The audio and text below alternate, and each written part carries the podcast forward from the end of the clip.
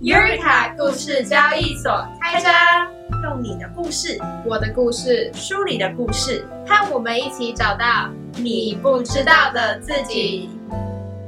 Hello，大家好，欢迎回到 Eureka 故事交易所，我是 Nina。我是 Anis，Hello，各位听众朋友们，久违了。没错，上一集节目应该大概是一个多月以前了没错，就是我们去碧旅那时候。录的，而且那时候那时候好像碧旅，我记得应该是六月初六月初录，然后好像拖到什么了快七月才上上架 好，因为因为前阵子就比较忙，然后其实我觉得我们今天就是想来跟大家分享一下近况，嗯哼，然后还有我们接下来可能半年到一年我们这个节目后续的规划。跟走向。就是如果 有长期在听我们节目的听众朋友，应该会发现，就是我们过去大概可能三到六个月以来，哎，应该也没那么久，三四个月，三四个月左右。对我们的更新频率有稍微下降一点。在嗯那之前，我们都尽量是会一礼周拜有集一集，对对对对。但是因为就是呃上个学期我跟 Anis 就有其他更多的外务，然后就比较忙，所以呢更新的频率有下降。嗯哼，然后呢，Anis 接下来有一个非常重大的生活上会有一个非常重大的变革，我可以请他来跟大家分享。没错，就是呢，我接下来的一年，大概是十个月的时间，嗯都会待在欧洲，嗯，因为我要去交换一年。对所以就没有办法，就是近距离，就是面对面跟妮娜来录音。对，所以这有点像是我们在 Anis 出国之前最后一次一起录音，最后一路。最后一路，对，对。然后呢，所以我们刚刚就想说，呃，就是这样，也是一年多走下来，嗯。然后也有还蛮多听众朋友给我们回馈，所以我们就呃自己回去听了一下我们的节目。对，我们这目前录到现在应该有四十集左右了。对，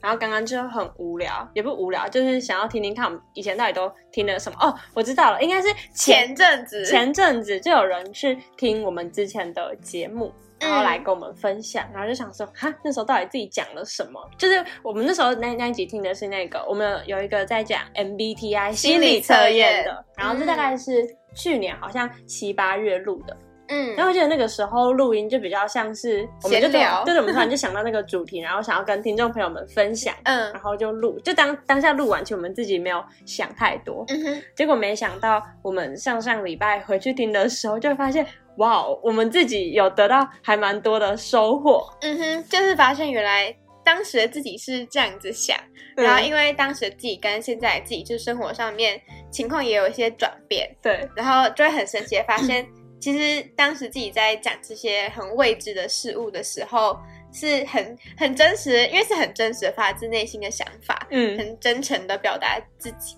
然后现在再回去听，就会发现，哦，好像真的是有说到点上面，就是有清楚的呈现出我现在在这个状态内的情绪，然后我们就会觉得哇，很神奇。对啊，因为 MBTI 的话，基本上就是你这个人的人格。嗯啊，那时候我们测完，就其实有时候也没有想太多，嗯哼，然后现在回头去看，就觉得哇，真的是这样讲的蛮准的。对对对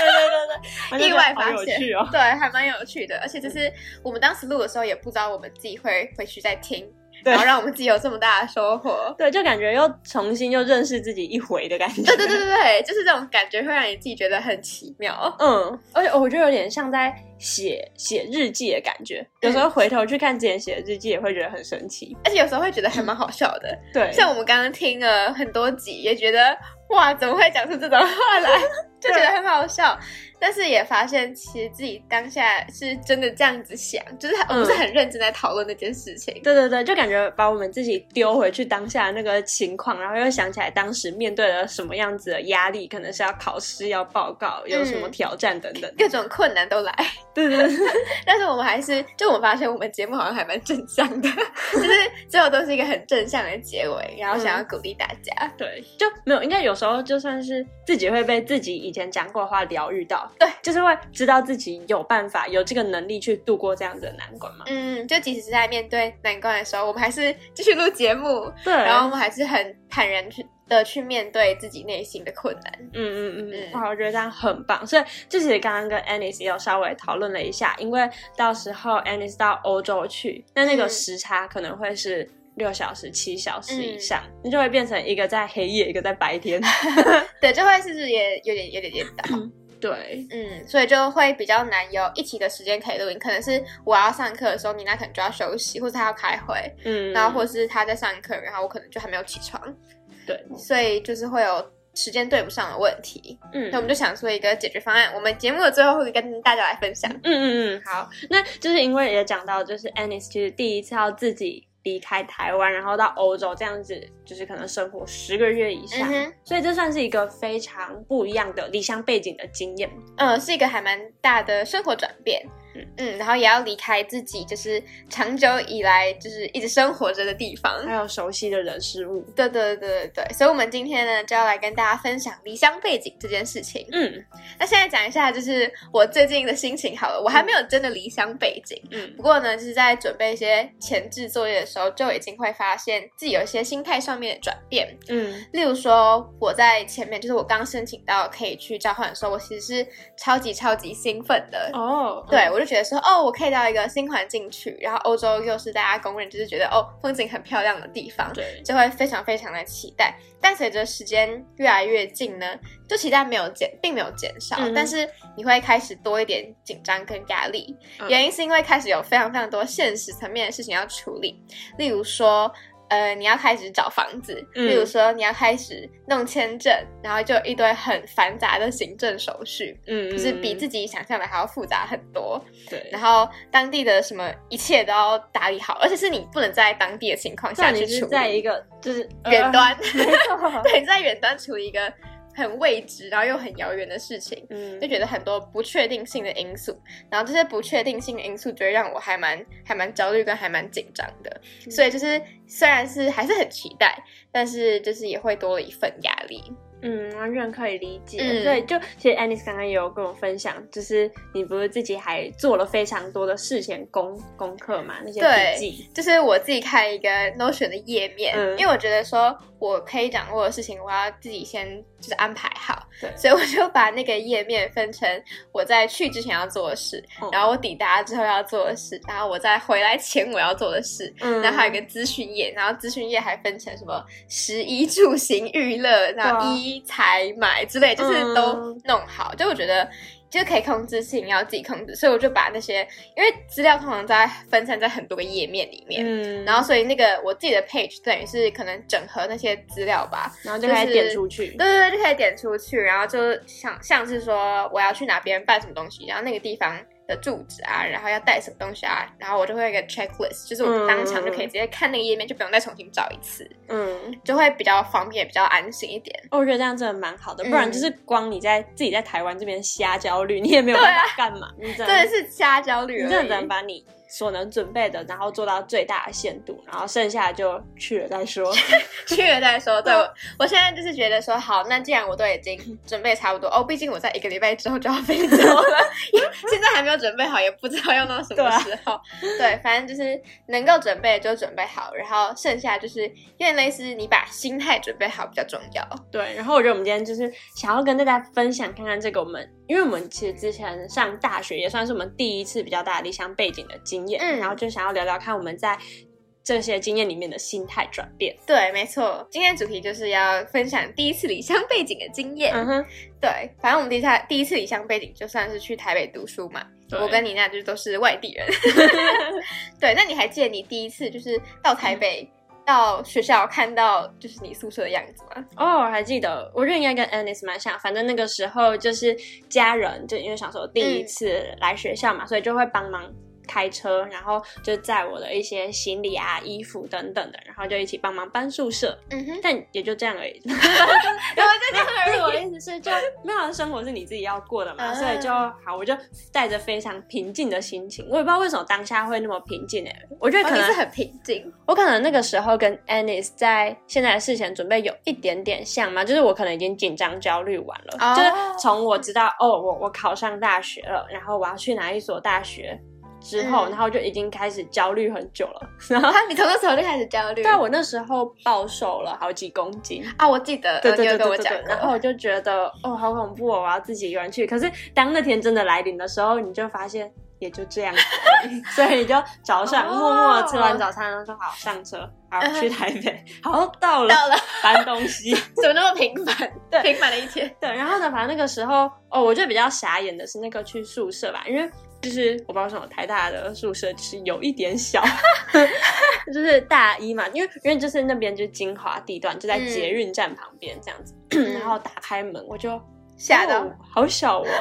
就那个应该可能只有一两平哦，一个人的位置嘛，反正就是反正就是你可以想象进去，然后呢那个走道就是行李箱，一般的登机箱而已，不是行李箱，登机箱打开打开来，是蛮人就进不去了。就就会就会卡死在路中间这样子，然后我就哦好哦，然后但是但是我觉得那个时候那时候当下没有想那么多，我觉得我现在回去想，我我应该会觉得我怎么办法住在那个地方这样子，太搞笑但但当下的时候就觉得哦好，那这就是我未来的宿舍，我要自己搬搬出来，我离家了，我有自己的第一个小窝，对对对，我我可以自由做很多很多事情这样嗯子，然后所以呃，我爸爸妈妈就一起帮我把东西放好，然后他们就回家了。然后呢，哦我就我还记得我那个时候自己坐在书桌前面就坐下来，然后就看着这一切。那就那个时候宿舍好像也还没有其他人，嗯然后就想说，哇，我的大学生活就这样开始了。哦，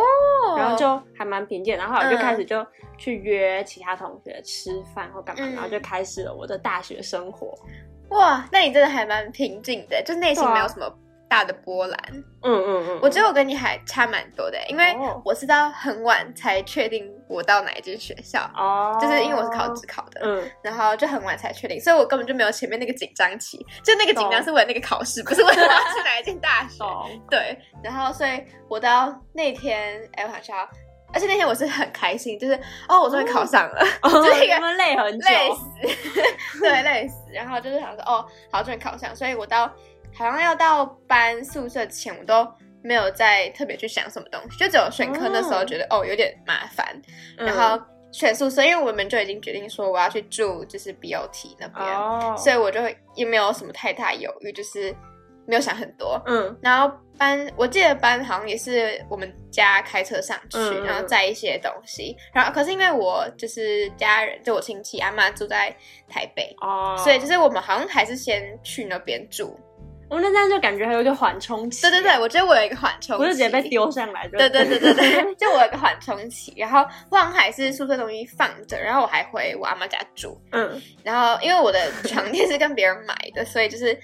等了一会儿之后才来，反正就是我一个还蛮长的缓冲期。嗯，就心态上面有预备，哦所以我搬进去之后也觉得还好，而且我那时候好像也是蛮期待，因为那是我想很久，嗯。所以我在考试的时候就已经想要住在那里了，超好笑，好笑，所以就是等于是我达成我梦想的感觉，嗯就是很很兴奋、很期待。我觉得比较焦虑是到后面的时候才发生的，哦对。不过那个你前面的焦虑，就是我是没有，懂懂。嗯，哦哦，说到床垫，这让我想到一件很好笑的事情。我还记得我第一天去的时候，因为那个时候还没有买床垫，嗯反正东西就是你自己去学校，你再想办法搞啊，不然就是拿床垫就是搬到宿舍很麻烦。然后所以我第一天我就看着我的床就爬上去，因为就是上下铺，空的。然后我说哈要睡这个木板，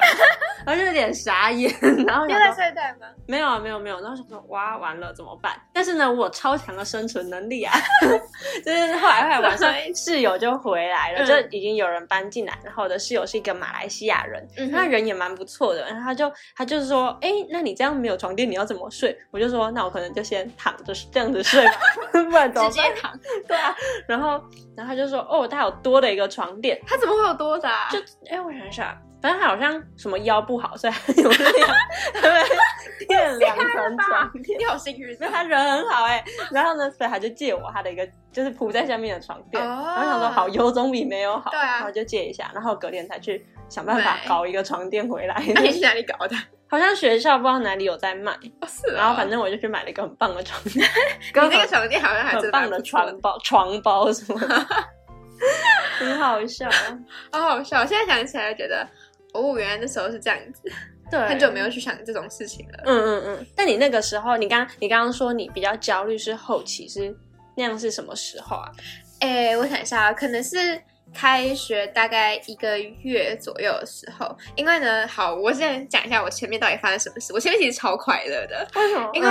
诶，开学前就我们有一个新生书院嘛，嗯，然后我到现在都还是跟我新生书院的朋友很好，所以你就知道那时候我们感情多好了。哦，那时候那时候的新生书院比较像是一个整个台大新生的，就是那叫什么营队嘛，营队然后像营队它是混系的，所以你可以有机会认识到外系的朋友。对，而且他是故意把那些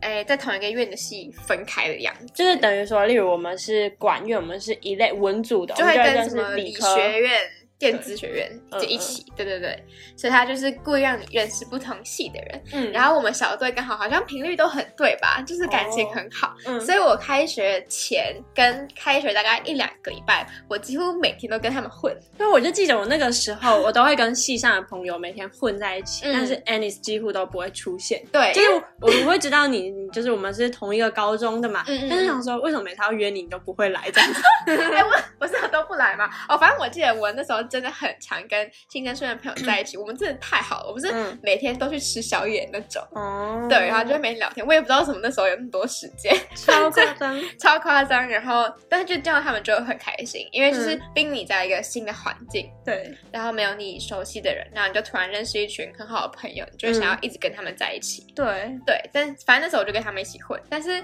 因为过了大概一个月之后，就课业开始慢慢变重。嗯，要要上学了，一开始去都在玩，对，一开始选课，啊，第一堂课根本就没有干嘛，就台大的选课很很神奇，真的大概很像三个月在，才确定真的。很像在跑 RPG，就是全部的，而且还会全部的人一起在那里一堆人，然后一起去签某一堂什么通识课，就大一大二都喜欢那时候。把学生证投进去。对对对，然后要抽抽签才可以抽得到这样。对，然后反正第一堂就是通常都在处理这个抽签的事情，完全不会上课。然后那个时候就是骑着脚踏车，然后一群人就会在学校这样到处晃。对就很瞎，但反正就是因为没有什么要做的事情，所以才可以这样整天一起出去玩。嗯但是到我大概一个月之后，就开始慢慢有作业啊，然后要小考什么的，微积分啊，对，所以大家就会开始比较认真花时间在课业或者自己其他事情上面。嗯然后所以这时候呢，我就开始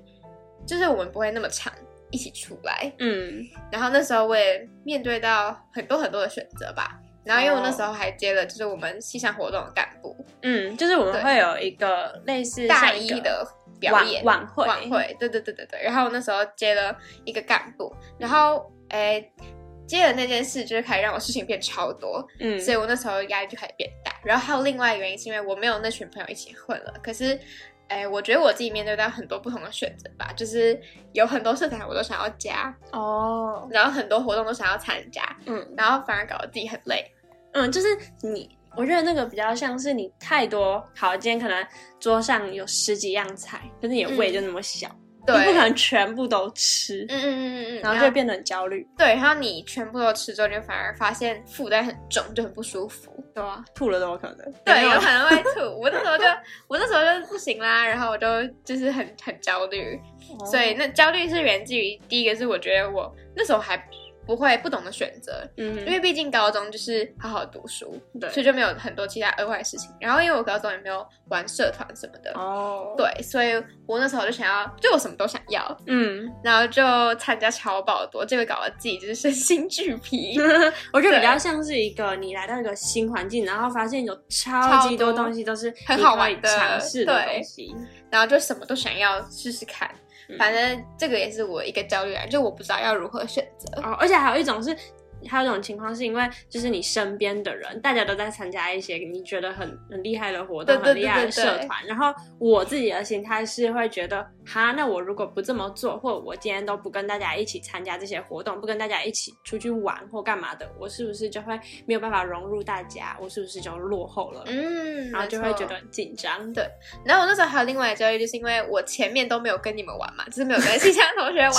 所以就跟你们很不熟。哦然后，然后因为但是因为新生出院的朋友都是各个系的，嗯这都是不是我们系的人。哦，所以他们也要忙自己课业上的东西，我们可能就不太能一起。我只有读微积分的时候会跟他们一起啦，因为他们哦大家大上神大神他们都要他们都要上微积分，然后又很厉害，嗯，对。然后但其他就是没有办法。然后我就瞬间觉得我好像没有什么朋友，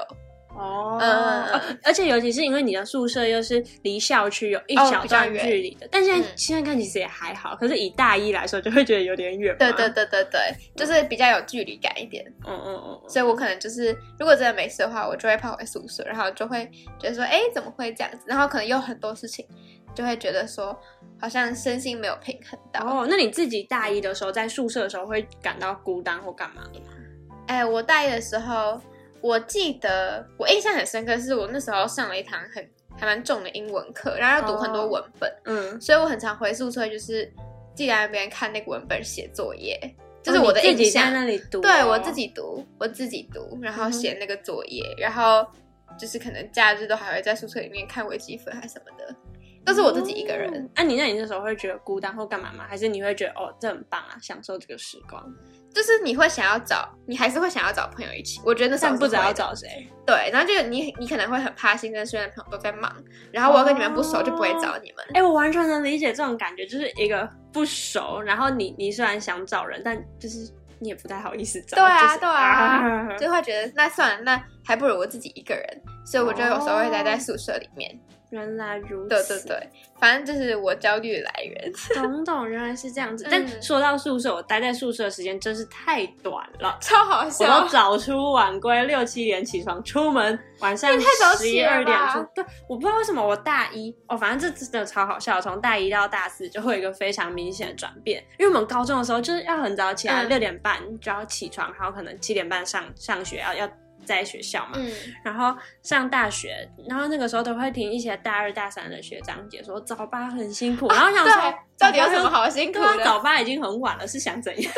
心里都是这样子想的，嗯都没有办法理解。然后就反正就早八就上课啊，反正我就很早就起来，我就还会跟朋友约吃早餐，早餐反正就是尽快离开那个鸟笼宿舍就好了。然后我就会很早就出门这样子，然后晚上啊，就可能一定也都要约朋友去吃宵夜啊，然后去读书啊，就是不管怎样都一定要出去。嗯嗯嗯 哦，我觉得，可是我觉得可能一个点是那个宿舍真的太不舒服了，但另外一个点，其实我觉得更大的点是因为害怕孤单，就那个时候有点很不知道怎么去排解这件事情，嗯然后就会一定要去找。你比较好的朋友，然后就一直待在外面，然后可是有时候，有时候其实会很需要自己一个人充电的时间，但是就一直很没有办法去抓到那之中的平衡。哦，蛮恐怖的嗯我觉得我是，哎，我要约的话就是约我新生学院的朋友，所以我可能就会骑脚踏车，怎么还下雨天骑去后门找他们，就是为了要跟他们一起。我真的觉得疯了！现在想，现在就是下雨，就我们不要不要出门不要待在宿舍，不要找我。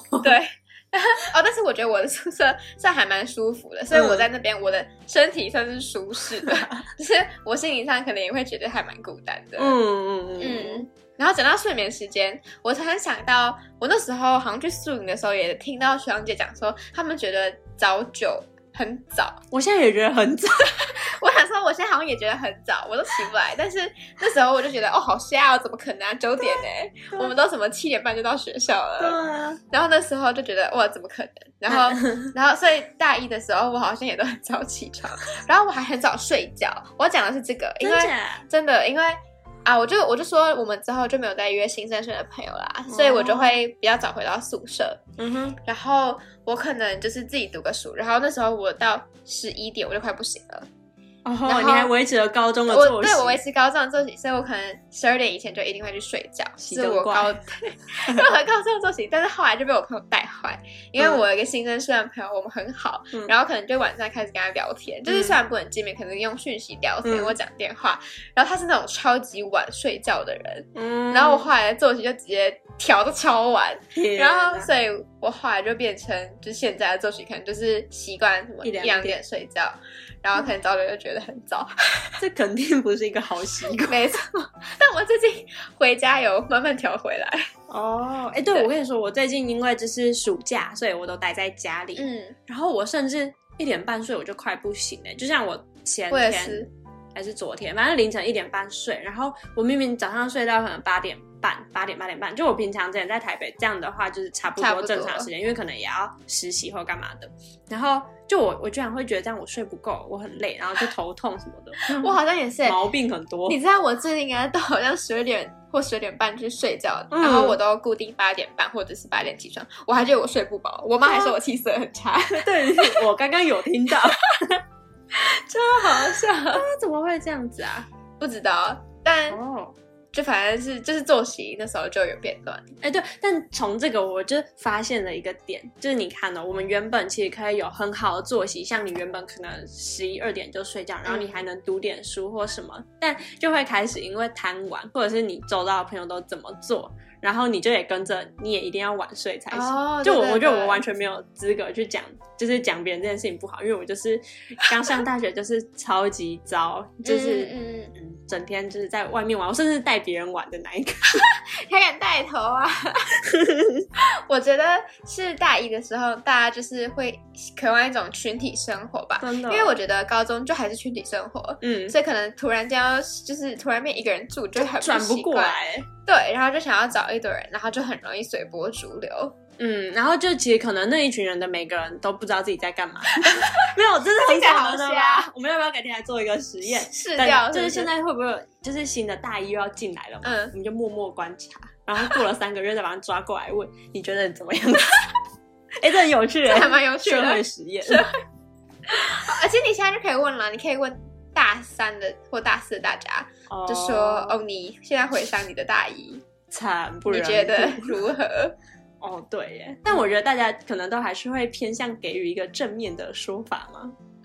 好，我也不确定，我也不晓不知道，你 可以做做看社会实验，嗯去抽样一下。嗯嗯嗯，对，就刚刚讲到随波逐流，但其实当下我们其实是，我觉得是没有意识到我们有这个选择权的。如果有意识到，我们就不会这样子搞了。对，对我们现在回过头来看，我就会发现说，其实你那时候可以跟任何的邀请说 no，对啊，但是你那时候就完全不会有这样子的决定。真的，我不知道为什么就会直接把那个选项删掉。像还有一件事情，就大一的时候都一定要翘课。我记得我，哎，我记得我好像大二下之后，我就都没有，就很少啦，就都不太会翘课了。我好像也是从，哎，我好像从大二开始就已经比较少了。对啊，就没有没有真的一定不行的情况下，我就至少都还是会去坐在教室。但我大一的时候真的是天天都在翘课。我大一的时候也是，我真的是超级想翘课，然后我会。假如说我今天早上觉得说好，我可以去上学，然后我骑到一半就突然觉得说，我还是不要去上学好了 你，就喜欢去？我就可能骑到一个咖啡厅，然后去吃早餐。你疯了？你自己吗？对我自己啊，就是我我翘课是超看我心情的，好就是！完全不会有任何的事情。就是我大二翘课，可能是因为今天真的有一个什么急事，让我要必须去那个地方，我才有可能翘课。但是我大一是、我今天心情好我就去，我心情不好我就不去，好扯哦！而且你是自己一个人这对吧？我是自己一个人。哦，那我大一不是这样，我都是会有一群人，他说我们翘课好不好？或者是我问我的朋友，带别人去吗我们？去玩好不好？你看你又在带别人，然后就走了。就是尤其是像那个什么礼拜五下午，就是一个你看天气很好，然后秋天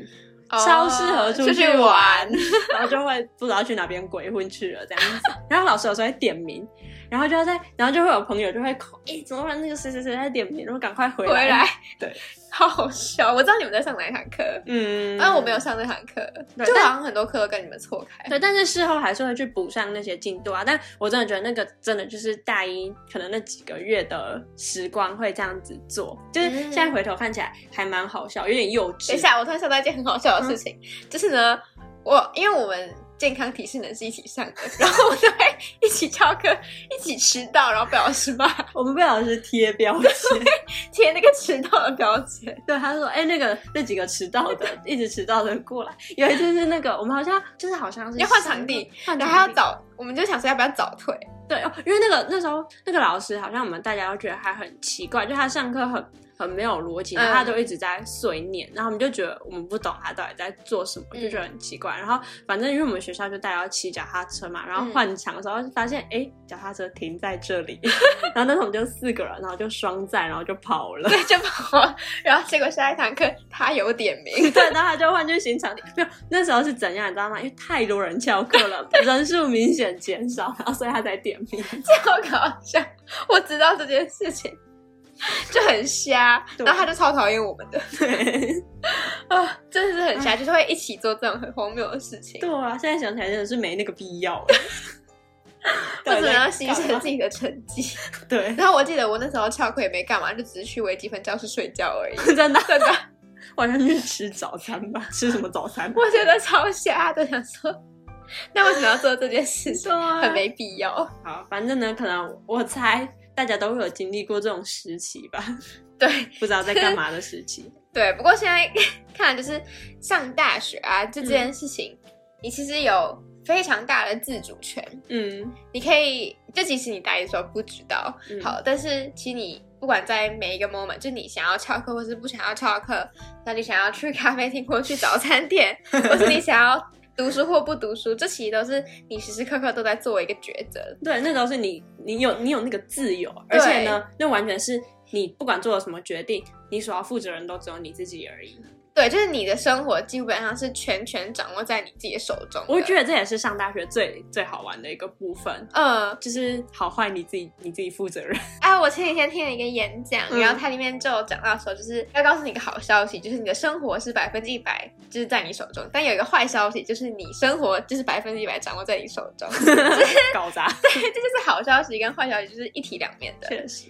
对，就上大学之后，就是我们要对我们每个选择负责任。嗯嗯嗯嗯嗯，我还记得每次像之前刚上大学，就会想说，哦，我这个学期要干嘛干嘛，说列超爆多点，然后学期末就想说，唯一有做的事情跟朋友鬼混。等一下，这个你有点想去哦。没有啊，这个没有列上去啊，就是唯一全部被这个被这个给搞砸了，就等于是一百趴都砸在这上面。对对对，但你可能获得了一些好朋友啊，也也是不错吧，这就是一个 trade off。都是没错，是没错，就是你用时间就换到这些东西啊。对我觉得其实就是拿看你要拿这个时间去做什么事情，对，但得到什么。但就是看你的比例会这样，但我觉得反正就是刚开始几个月这样子搞，但我们可能也都是聪明人吧，就我们也会慢慢的去思考，就如果你这样子做不快乐的话，那有没有什么可以做得更好的部分，然后就会去检讨。所以我觉得以我们现在回来看的话，我觉得我们现在其实是相对而言对自己的生活是有更多的想法，就我们真的是可以去安排，然后为自己的选择做一个负责任的。例如，像我刚才在跟 Annie 说，哦，我可能大概大三上的时候，我有时候就跟 Annie 一起上课嘛，但我们也不会一直待在一起。可能像下课之后，Annie 想要去打球，那我可能想要去就回宿舍休息或干嘛。那我甚至会前一天就可能先买一个蛋糕，然后呢，我就自己回宿舍，我选择我要回宿舍，然后可能去看我喜欢 YouTube，或者是我想要追星，或者是看看追剧或什么的。然后呢，嗯这也都是我的选择，然后我就可以有这样自己一个个人很棒的时间。但是呢，这些东西绝对是我在就是可能刚上大学，或者是在以前我不会这么做，就我可能会觉得自己一个人孤单，然后就不想做这些事情。嗯，我就可以分享一个跟你很类似的。呃，我是最近因为要出国，所以我就约了很多朋友跟我吃饭。嗯所以呢，基本上如果我有上台北办一些事情的话，我基本上诶早午晚餐都是有人要跟我一起吃饭 超恐怖欸！超恐怖，就是约超多，因为就想要见各种朋友。嗯然后，诶，因为我前阵子有就是住在我朋友家，所以就是就算我没有跟我其他朋友约好，就他们也会跟我一起吃饭，嗯所以就是完全不会有任何自己一个人的时间。嗯然后刚好前阵子有某一餐，就只有一餐，就是我可我去办一个出国要用的东西，嗯因为我是我自己去的，然后中午就是自己吃饭。嗯，然后我就突然觉得说，哎，我好像很久没有这样子，就是我坐在台北市政府某一间餐厅里面，然后就自己点了一碗面，一个套餐，然后就打开电脑，然后开始想说，哦，我好像可以来看个剧放松一下。哎，你去餐厅吃饭会拿电脑出来看剧哦？那个餐厅不是很正式的餐厅啦，哦它就是一个让可能那边的办公的人可以吃午餐的地方。哦对，然后哎，可是我真的会哎。哦，我如果在欸学校附近的其他地方的话，我可能就拿手机看，嗯，但是因为那天我刚好有带电脑，所以我就看不大荧幕，对，就拿出来看。然后，但我突然你这样一讲，我突然发现这好像是我以前的一个习惯哎，嗯。就是我刚刚讲的事情，就是因为就是这个感觉好熟悉哦。哦，可是，呃，我现在觉得是我现在可以享受我一个人在这边吃饭然后看剧的时光。嗯哼我大二的时候其实也常常做这件事情，嗯我在宿舍，然后边吃饭边追剧。嗯嗯嗯，然后我也是拿出我的电脑，所以我觉得应该是一个习惯，就是哦我已经习惯我追剧就是拿出电脑。懂懂，对，你刚刚讲我才发现。然后反正，但是呢，我大二的心态可能是因为我不太知道我现在要干嘛，嗯，所以那现在不知道找谁，对不知道要找谁，然后我就所以就是要追剧，就是我追剧是为了填补一个我内心好像没有什么想要做的事情的一个空虚感，嗯，或没有动力，有时候就是没动力，就是没动力，然后是要填补，但是它不是一种享受，它是一种因为你觉得你很孤单，所以你需要做这件事情，嗯嗯嗯，就是你不知道你要做什么东西。然后，但是我那天我自己一个人吃饭的时候，我会觉得是一个很享受的时间。嗯，会觉得蛮开心的，对，会觉得是为自己安排了一段小时光，嗯嗯，然后我就觉得说，哎，好像我的心态上有蛮大的转变的，哦，就算是同一件事情，嗯可。是它对你来说意义跟你当下心是完全不一样的因。为我觉得发现这种时刻的时候会，会有一种自己突然好像长大变不一样的感觉，嗯就，就会哇，一样的事情，一样的场景，但能够以一个更超脱的角度去看，就还不错。对，我觉得当下发现的时候是蛮酷的，就是没有发现说原来我有这样子心态上的一个强健跟成长。嗯嗯，嗯，哦，这样就让我想到，可能以前什么大一、大二去图书馆，就觉得，唉，又要来这边读书干嘛？但是现在会觉得，哇，我可以自己去图书馆读书，是还不错的一件事情、我现在是选择我想要去好好读这个东西，我知道我为了什么做这件事情，我有一个想要做的事情，然后去努力，嗯，就是那个心态会让你更有动力一点点。我觉得，也让我想到我前阵子也自己去图书馆读书。要怎么讲？就你开始会规划你的一天，就是嗯你会知道说，好，你今天要达成什么样的目标，所以你要做什么事。然后人家如果想要找你吃饭的话，但你那段时间可能不行，你就会跟他说不行。你开始学会。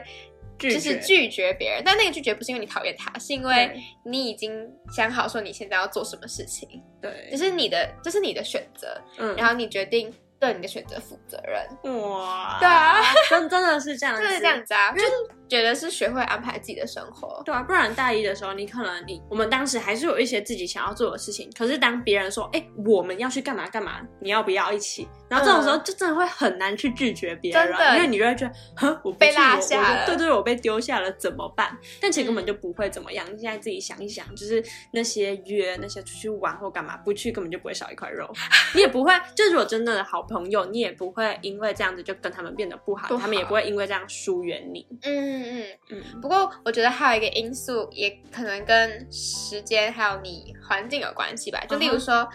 因为现在大家都比较清楚知道自己要做什么，嗯所以就会开始比较多个人的时间。对那你看到别人就是有个人的时间，就你自己也理所当然会往个人的目的去前进。嗯但是当大家以前都是一群的时候，你就觉得说，哦，你也要一群，对，就是也是个环境，就会被环境影响啊，对啊，所以人就是这样子。就是还蛮 还蛮奇妙的。对，也不是说因为年龄上面的差别而有什么不一样的想法，是你嗯经历过这些事情，你就好像就会变成地那样子对，就了自然而然就变成这样子。所以你就会一直看到大一的人大概就是会这样子，大二的人可能就那样子，对，然后大三就哦开始会很焦虑未来什么之类的，我不晓得，但好像真的会稍微会这样子，以大对趋势来说，大趋势、大方向，对啊，对啊，好好笑哦。对，但我觉得学会选择的过程，我自己觉得是蛮珍贵的。就你试一条路之后，你就发现啊碰壁了，或是你你不喜欢，那你就退回原本路，那你就再走下一条。对对对，如果可以以这样子的想法去看待的话，好像会变得正向一点吧。嗯嗯，而且而且这就我、今天会想要分享这个，我觉得可能也会有点就是扣合到 Anis 之后自己要一个人在欧洲生活，因为嗯这也都是离乡背景的经验。你看，好像现在我们已经习惯在台北的这一切，我们可以自己很自在在台北穿梭啊，就是我们拥有绝对的自由，包括是我们自己心灵上的自由，我们可以自己选择我们一天想要怎么过，然后或者是交通的自由，就是我们想要去哪里，大众运输工具都非常的方便。嗯然后还有我们就是时时间间上啊，嗯然后也不会有人管我们，我们只要对自己负责任就好。然后这就牵扯到说，之后 Anis 要去欧洲的话，你看我们已经有了这样子一次离乡背景，然后把这边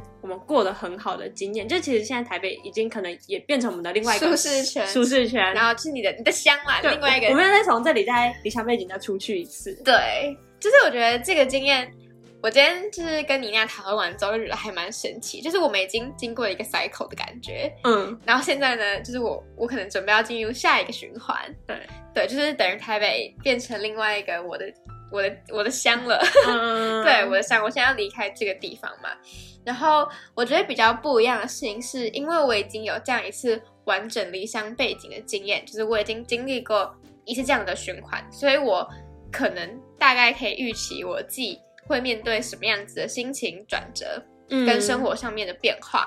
而且心态上就感觉可以准备的比较好嘛。之前有跟 Anis 聊过，就是感觉你自己也对于之后想要过的生活，你甚至有一些安排，你已经知道大方向要怎么样，就可能不会像我们刚上大学初来乍到，然后就这样子像无头苍蝇一样去过。对，就是可能大学因为大家一开始都不知道干嘛，所以才会搞成那样子。对但是因为现在是一个比较有清楚知道自己想要的什么的状态，嗯。所以在这样的情况下面，离乡背景，嗯，我觉得就会呃省去很多做抉择的时间，对，因为你已经知道你自己要干嘛，所以你就会往那个那个地方去走，就可以筛选掉一些就不是很重要的，比较呃那个什么优先次序比较后面的。毕竟你看出国也是机会五花八门，你可以选择你要去玩，你可以选择你要在当地多了解那个国家的文化，你也可以嗯选择你要去那边交很多朋友，参加很多 party，就非常非常多选择。超级多，就应该要先先想想看自己到底想要回来，想要变成什么样子的人，你想要得到什么样的东西。感觉嗯如果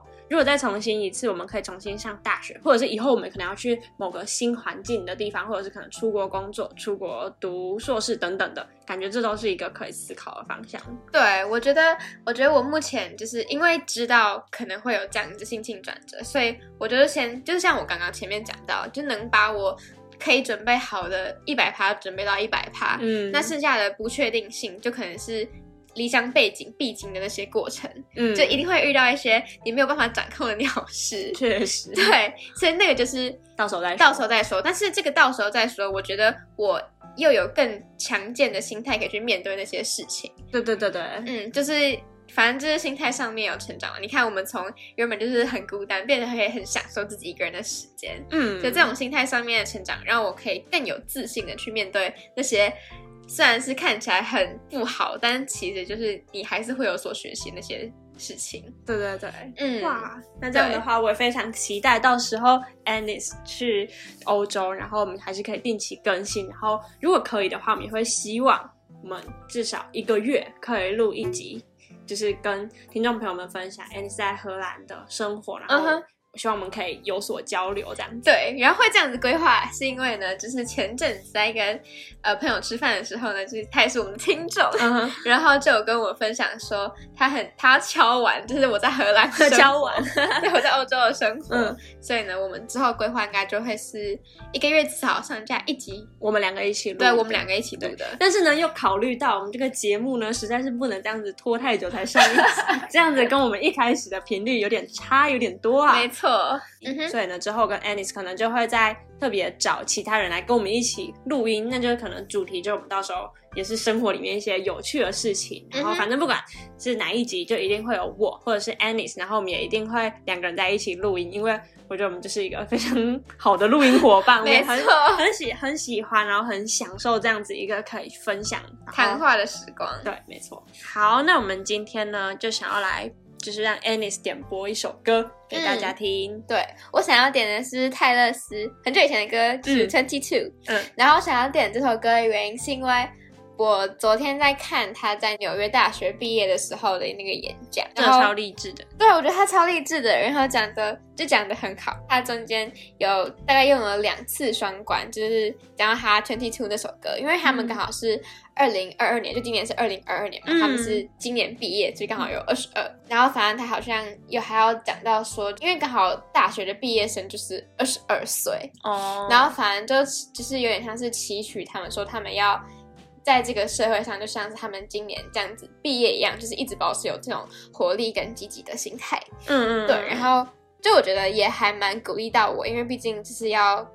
就是离乡背景嘛。嗯，然后就我虽然我们还没有要毕业啦，对 但是就是也希望可以一直保有这种愿意去尝试的勇气，对我觉得还蛮棒的。保持这个初心。对，然后就是希望大家在，不管你今天有没有离乡背景，你可能还在一个舒适的地方，或是你未来有规划离乡背景，或是你已经离乡背景，嗯都希望把这首歌，然后把勇气送给大家。嗯嗯嗯，好，那我们现在就来播 Twenty Two。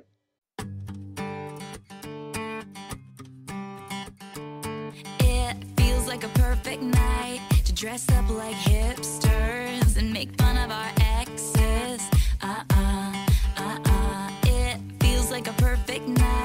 breakfast at midnight